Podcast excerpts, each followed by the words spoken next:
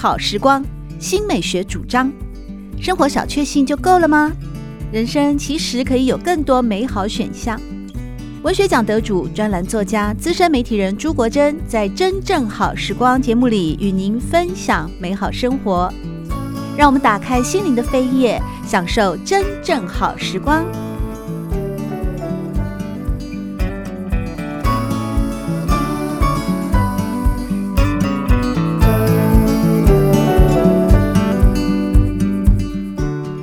朋友们好，欢迎来到真正好时光，我是朱国珍。在今天我们邀请到的是资深媒体人，同时呢也是看见齐柏林基金会的前营运长李如林，要来和大家分享的是他最近的一本新书，非常感人的书籍，书名是我所认识的齐柏林。如林你好，Hello，国珍，听众朋友大家好，我是李如林。我所认识的齐柏林啊，这本书，我个人觉得其实是一本感伤之书哎，嗯、因为呢，这本书我们大家都知道，它是为了纪念一代空拍大师啊，也是纪录片的名导演齐柏林啊而书写的。对于齐柏林齐导演呢，这一生他的许多坚持以及许多对社会的奉献啊，如林在这本书里面都做了详细的记录。你在书里面有提到，你跟齐柏林非常的熟悉吗？是好朋友是吗？嗯，算是。我们大概，嗯，大概在年轻的时候都在工作。那时候他在国公局，那我也有机会去采访，嗯、然后也慢慢的跟他们家，还有跟齐导演，都呃建立了蛮深厚的感情。那这一次也是因为，呃，齐柏林导演他逝世了之后，然后家人一直很希望把。祈祷的一些朋友聚在一起聊聊关于齐柏林导演的故事，嗯，哎，他们就希望说把它集结成册，看看是不是能够呃让大家不只是知道看见台湾的导演齐柏林，也让大家认识齐柏林导演他的嗯为人如何，他的行为行止如何，我们讲他的行止如何，所以于是有了这样的一个起心动念，然后就把。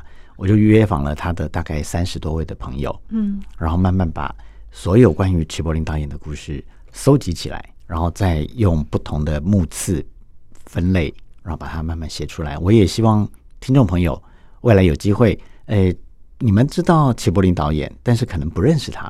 透过这个这本书，也许你们更可以了解，曾经在二零一三年十一月一号带着大家从空中看台湾的齐柏林导演，他的。为人如何？如林曾经在其他的访谈当中有透露，这本书你酝酿了六年了。哦，可以这么说，因为齐柏林导演走了之后，其实家人朋友我们聚在一起的时候都会聊，哦，所以就有人讲说，哎，我们是不是把这些小故事集结起来？但是因为大家都忙，也没有人把它真的当一回事。嗯，一直到两三年前，因为疫情。哦，对，疫情，疫情的关系，对，其实改变了人很大的一一一这个疫情，所以大家有时候距离又远了，然后开始用用线上的、用电话的方式聊，然后就觉得，哎，好像手边也没有什么太重要的事，我们不如就趁这个时候，把过去我们所知道的这些故事，嗯，慢慢集结起来。所以我大概也就是从酝酿了六年，但是真的开始动手写。大概也是在三年前，也就是疫情开始的时候，我们就慢慢开始写，哦，开始哦，我们真的要写了。好，那家人也也觉得哇，终于要动笔了。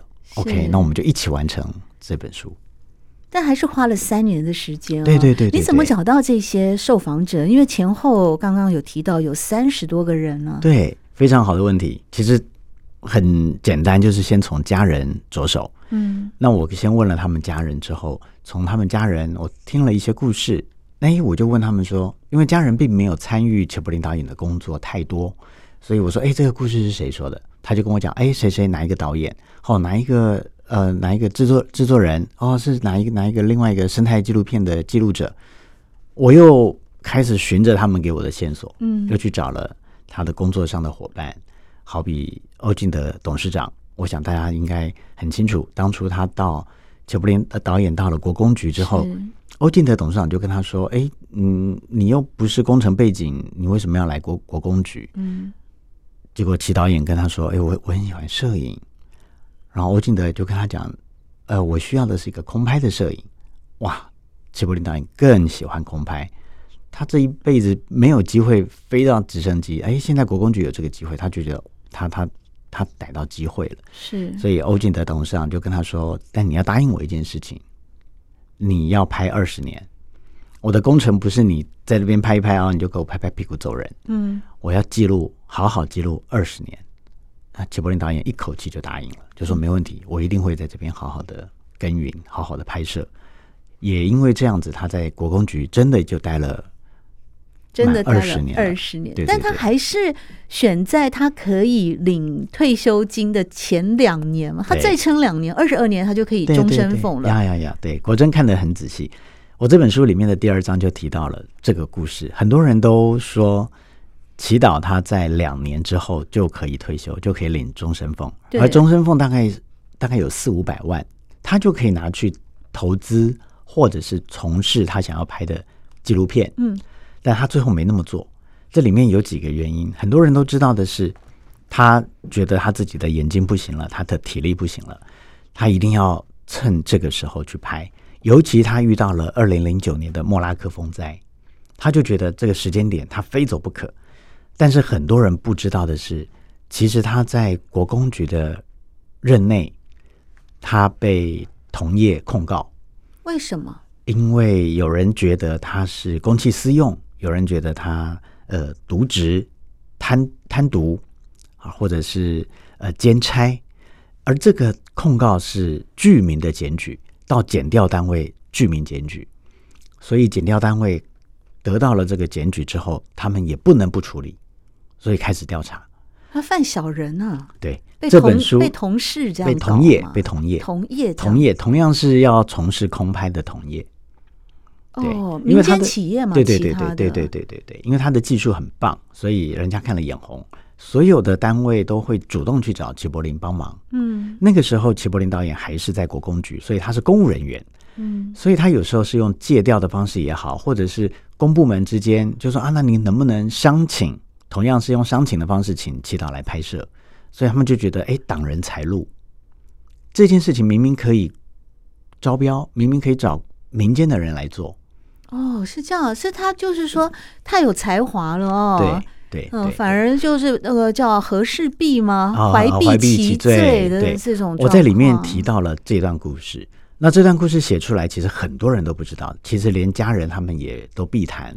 但是我在写的时候，我有跟他们说：“哎，我我的第二章想要写这一段故事。”嗯，那我觉得齐家祈祷的家人给了我非常多的信任，他们从来没有智慧，从来也没有干涉，说你要写什么，你不要写什么，从来没有。我就说我想写这个故事，他说他们只是担心讲说，那你那个资料好写吗？你这样写会不会本来？嗯，无事惹尘埃这样子。对啊，我说我一定会，因为我们都是记者出身，我跟国珍都是很资深的媒体人了。我们在写我们在写动笔的时候，我们一定会找到相当的证据，嗯，来佐证我们想要下笔的这个内容。所以我也请呃一一些好朋友，国公局的人的帮忙，我也拿到了齐柏林导演当初辞呈的用字，嗯，它里面确确实实就提到了。他他遭人构陷之类的这样子的内容，所以我就把呃他的辞呈的 wording 一字一字的就把它写进来了。我想让各位读者、各位听众朋友看的时候就知道说，哎，我们嗯所言非假，嗯，对，他确实就是因为这样子，所以他心力交瘁，然后他觉得一入宫门深似海，没有想到公务人员哇，没想到被人像像您刚刚提到的，哎，被人构陷。所以他他有点灰心丧志，他最后还是提出了辞呈，他一不想再待了。是。真没有想到，齐柏林导演在成名之前哦，嗯、其实还有经历过这么多的委屈哦。特别是他那个时候，其实有一个可以呃让他算是安身立命的公务员的工作，在国公局里面担任空拍摄影师，没错没错，纯粹是因为对空拍的热爱，对影像的执着，对对对，对于台湾这片土地，或者是他本身的呃。国工局的那些工程啊，嗯、要去认真的做记录。对，他只是做好自己的工作，对，还去帮助了别人，结果竟然对对对会被被这些实在是很莫名其妙的 这些，所以我我我也琢磨了那个时候，检调单位到家里面去搜索，到国公局去扣查他的电脑的呃主机，做动作这么大，非常大。那个时候他还被呃检调人员，他因为他说那当天他出差到台中出差，对，检调人员还打电话跟他说，哎，我们现在要拿了搜索票到你的家里，到你的办公室。所以你赶快回来，你也不用出差了。所以他就赶回去，一直到国公局去扣扣了他的电脑的档案、最后主机之后，又回到他家里面，因为他家里面有个工作室。迅雷不及掩耳，家里面的人都不知道，立刻扣扣了扣留了他的工作室里面的电脑。嗯，就觉得你那里面的档案一定可以查出来一些猫腻，嗯，一些呃，人家说你公器私用啊的一些线索。结果经过了一两年的调查，两年两年多的调查，真的心力交瘁，那最后是无罪，就还他清白，嗯、就确实没有这件事情。但是那个这个过程，大家都知道，检调单位的调查怎么会轻松？家里面的人也不轻松，尤其是呃，我们讲齐波波，就是齐爸爸，他他是一个非常笃实的一个公务人员，他以前就在荣工处开车，他是个驾驶。嗯从头到尾，他都跟孩子们讲说：“哎，我们以后要当公务人员，就是要廉洁啊，对，正直，对对，光明正大，你不要去贪图任何的事情。”对啊，嗯，所以他的家教告诉他就是这样子，但现在还被人家控告，所以我觉得这个故事，呃，很多人都不知道，但我觉得应该在齐柏林导演走了之后，嗯，应该把这件事情给揭露出来，让他让让大家知道他离开。其实一方面，当然，刚才国珍提到的，他真的是带着大家去关心了这块土地。那也因为进了国公局，他慢慢的觉得拍工程之外、镜头之外的环境破坏更为严重，所以他也才慢慢知道说，我不能只拍好看的东西，我不能只拍建设记录而已啊。他的啊建设很壮阔，但是旁边。的环境遭受破坏了，他也不能视而不见。嗯，所以他才慢慢的，应该第一个刚刚就提到了，他他可能遭人构陷，有被被控告，他心力交瘁。第二个，他发现他能拍到的东西，他看到的东西比大家多的更多。他希望透过他自己的眼睛，带着大家看到台湾这个环境，不管是美丽，或者是已经遭受破坏的部分。嗯。嗯所以齐柏林导演虽然是工科、理工科出身吗？是吗？呃，他算是他他他他算是呃工业管理，对对对。但是感觉他有一颗非常细腻的心，哎，他有一个艺术家的灵魂。对，确实，他这个人很高大，很憨厚，然后讲话也很诚实、很诚恳。嗯、对，这么大高大的一个人，他就觉得啊，他这个人一定大老粗一个。他没有，他非常细心。嗯，他假设他今天飞过了国珍的家，飞飞过了谁的上空，他就会把那张照片拍下来，就传给国珍，就说：“哎，国珍，我今天飞到你家上空，我看到了什么什么什么，哎，跟你分享。”不管他到到哪里都是这样，好几次他也飞到了呃。陈文倩，文倩姐，嗯，阳明山的上空，她也会讲说：“哎，文倩姐，今天你们家上空空天气很好，然后樱花开了，呃、哎，对，类似，她就把它分享出去。跑到苗栗湾堡的时候，飞到红香大姐的那一片田的时候，她说：‘哦，恭喜这块田，哇，今年又丰收了。’嗯，她就拍一张照片就传给他。”就是这样子，这么细腻的一个人。是，我会这么说，是因为他原本就是呃，在国公局只是去拍工程嘛，哦，拍什么高速公路啊，拍一些，他其实做好分内的工作，交差了事就好了嘛。没错。他怎么会去注意到旁边的山坡又被过度开发呢？他怎么会去注意到那个什么废弃车场里面好像有一些那个要拆解的，就是好像有一些很奇怪的事情，他怎么会去注意到这些呢？对。国珍讲到一个重点，就是里面也有提到了，他其实被人家有威胁。对啊，像那个废弃的汽车讲，我们讲台吧，台对，因为我看不太懂是台语的台吧，他就是对他就是拆解一个名车的一个呃伪伪装的一个工厂。嗯，那他拍到了之后，他他被他没有被谁威胁，就是人家拿着刀子就对着天空就那挥舞，加加滚开这样子，他他也拍到了。那这个当然他也没用。那之所以会慢慢注意到刚才讲的工程以外的这些环境破坏，嗯，其实他是跟《大地地理》杂志合作了之后，他他才发现，因为他开始接触了一些学者，好或者是一些影像专家，就跟他说：“哎，你拍到的东西不是只有这个工程，你看你右手边拍到的这一块已经开始有顺向坡的土石流了，你拍到的左边这一块其实它是一个非法的垃圾掩埋场。”你拍到的哪里的哪一个角落，其实它是什么什么，你自己都不知道，因为他只要负责刚才国珍讲的，哎，我分内的事情就是把工程给拍到就可以了。对啊。可是当人家判读他的照片的时候，谁判读啊？啊，刚刚讲的一些影像工作者，他他的一些好朋友，哦、然后也包括《大地地理》杂志里面有提到一个列文哥，嗯，他想说，哎，我们，你你的你的照片很好，但是你的照片没有故事，你只告诉我说。你拍到了一个主体，可是它周边的环境跟它的连接，甚至告诉我们我们跟人跟环境之间的关系，其实你可以讲更多的故事。他才发现，他一张照片里面的主体可能是放在中间，可是它的四周有好多故更多的故事可以讲。嗯，他开始接触了一些呃登山的老师，像刘克襄老师，好像杨兰君老师，他从小就因为受他们的启蒙。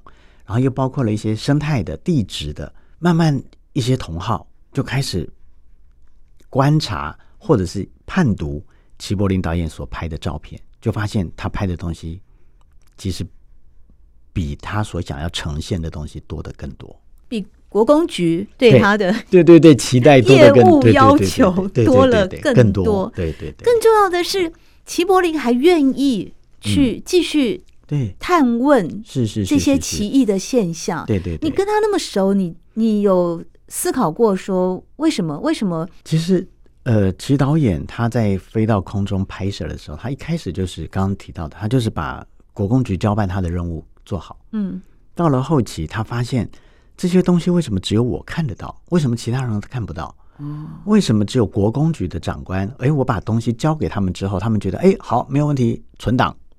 如此而已，但是当他跟很多同好、很多专家学者讨论了之后，影像工作者讨论了之后，觉得好像应该可以让更多的人看见他所拍到的故事。于是他开始有一些策展，有一些呃，在中正纪念堂，他有跟《大地地理》杂志合作他的摄影展。然后当大家看到了他的作品之后，然后给了一些图说，他才知道说他现在做的事情。是带着大家，他等于是我们的眼睛，他带着我们看了我们常讲上帝的视角，嗯，啊，鸟的视角，鸟看，就看了一般人都看不到的这个镜头，这个景象，所以他越发促进促促成他想要离开这个公务单位，然后在他体力还可以的情况之下，他想要往刚刚讲的纪录片关怀。台湾环境破坏这件事情努力，所以他从呃平面的照片，一直到他花了三千万去买了一个陀螺仪空中摄影系统，嗯，他自己贷款，然后跟谁呃里面有提到有有几个好朋友一起出资，他去买了这个去做影像，因为他觉得他每次拍照片给人家看的时候，大家都要睡着了，可是当大家看影片看电影的时候，觉得哇。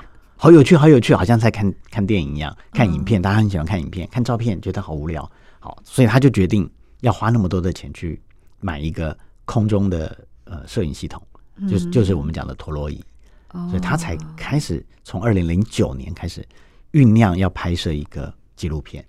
哦，二零零九年那时候还在国公局上班，对对对，但是刚刚提到了。二零零九年，因为刚好遇到了莫拉克风灾，嗯，八月八号的莫拉克风灾，所以他年底那个时候，他就已经知道自己不会再留留在公部门了，嗯，他一定是要离开了。所以一直到呃中间还有一段是他提了离职之后，所有的朋友都在骂他，就像刚才国珍提到的，你还有两年就可以退休了，你为什么？书上写的啦，对，你为什么？一般人都会觉得再撑撑个两年，对，公务人员撑个两年很难吗？他他他就是觉得我不想再撑了，因为这样撑着一点意思都没有。他什么事情都不能做，啊、呃，又又同样的被人家告了之后，他更必须谨慎哦，完全不能再去拍摄其他的东西。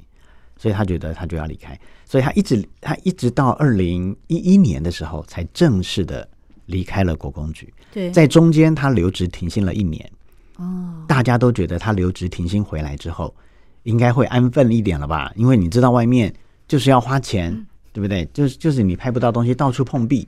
你回来乖乖领公务人员的薪水是好，结果他回来留职停薪复职之后的一个礼拜，他提辞呈了，就是嗯，二零一一年的十二月二十七号哦，他就提了辞呈，他觉得他已经想想清楚了。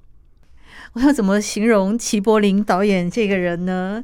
到底是真性情还是有 guts 呢？嗯啊，他都是，而且我觉得他都是对，因为他我们常常讲他是就是拢大了，一个是非常憨直的一个人，他觉得他想要去做，他就会做去做。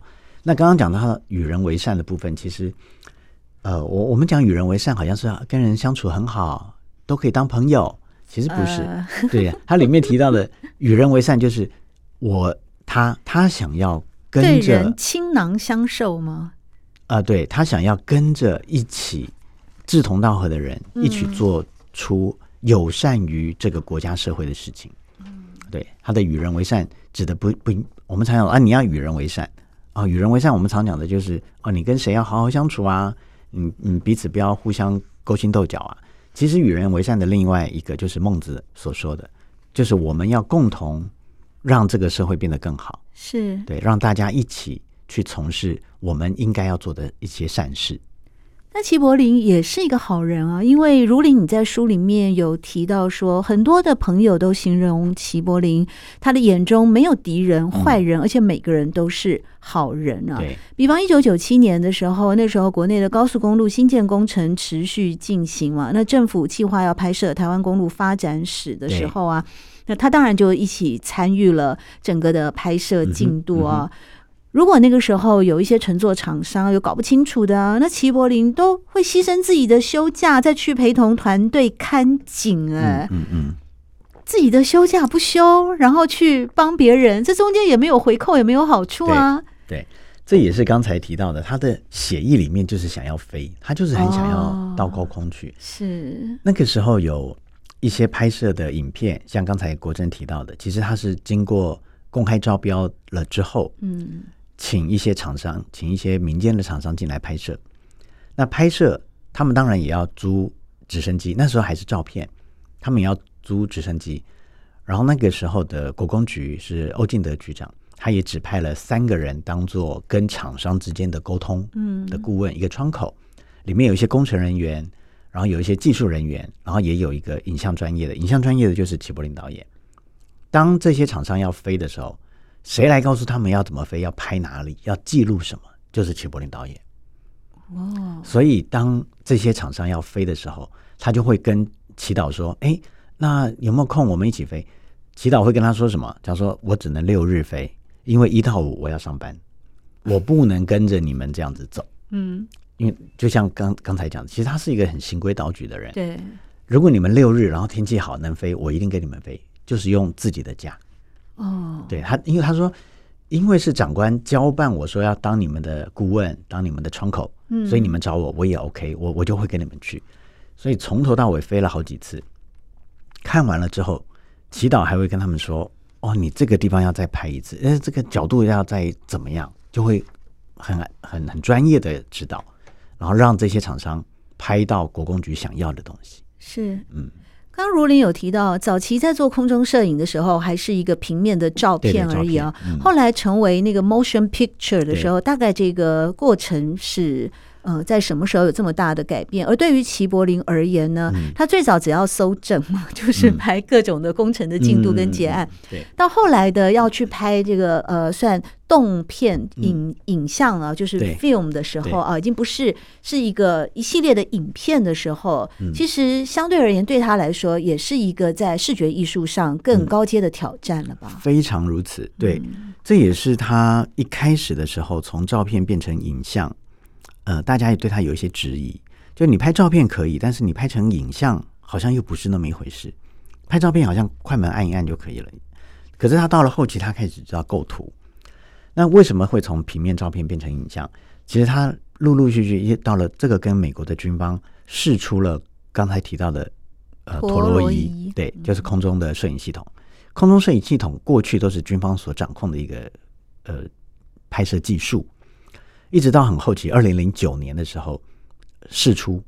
然后其实齐柏林导演有看过，呃，之前有一些国外的导演也使用过了陀螺仪，他就觉得空拍如果没有陀螺仪，几乎拍不出稳定的画面。嗯，他一问之后知道这个陀螺仪实在太贵了，他根本没有钱可以可以可以买。所以他开始先用租的方式。他第一次的时候花了他的所有积蓄的三百万现金，三百万可以租多久？哎，他他租两个东西，一个是直升机，直升机也要钱。对啊，一小时十万，嗯，一小时到十五万，对，十万到十五万，嗯，一小时哦，对，一小时飞上去，可能还没拍就已经开始算钱了。好，人家都说他烧钱就是这样子。第二个就是刚刚提到的。空中摄影系统、陀螺仪，这两个东西加起来三百万，大概一个礼拜就烧光了。这一个礼拜让他环岛拍了多长呢？呃，拍了一千分钟，一千分钟，可是剪出来只剩六分钟。也不是所有的东西都可以变成他想要的东西。这六分钟是有故事性的，但是当他剪完了这个之后，他才发现，如果要拍一个纪录片。何其困难！九十分钟的纪录片，嗯，何其困难！他才发现这个门槛实在太高了。他要成立一个公司，他要开始做贷款，才会提到他把家里面的两栋公寓都拿去贷款，对，都拿去抵押了，都拿去抵押了，对对，都拿去抵押了。所以他好不容易凑成了一笔钱。我们常常讲说，我们在在分享齐柏林导演故事的时候，想说，如果你手边有两千万的时候，你可能会去买房子。你可能会去买个名车啊，你可能会去住的更好，让自己生活更好。对，他却买了一个大家都不认识、不知道、不知道怎么使用的一个陀螺仪空中摄影系统。他的目的只是要带着大家从高空看台湾，嗯，是什么样子？嗯。因为我们之前都太平视了，没有人从鸟瞰的角度去看到台湾。对，也因为如此，那个时候因为没有无人机，还没有。发展出来，也因为如此，那个看见台湾在二零一三年十一月一号上映之后，很快就创下了两亿两千万的票房。是呀，因为带给人家的视觉震撼实在太大了。看见台湾这部纪录片呢，当时确实就创下了拍摄成本最高、票房最高纪录片两项影史记录了同时也让电影的观赏过程呢转化成为一场环境伦理的思辨。嗯，对。在今天的节目里面，我们邀请到的是资深媒体人李如林，和大家分享的是他的最新著作，关于齐柏林导演的一生，书名叫做《我所认识的齐柏林》。透过李如林向大家的介绍以及分享呢，我们更进一步的了解到这位一代空拍大师的真实人生，以及见证了他的坚持、梦想与守候。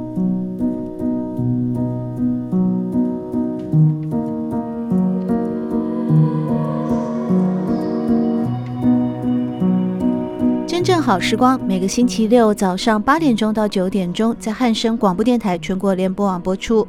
节目在广播频道播出之后，也会上传到汉声广播电台的官网。在官网当中，您可以在经典回放的单元里搜寻“真正好时光”，随时收听到国珍为各位制作的精彩内容。喜欢朱国珍制作主持的《真正好时光》，欢迎您订阅、分享或留言。随时保持互动，一起共享美好生活。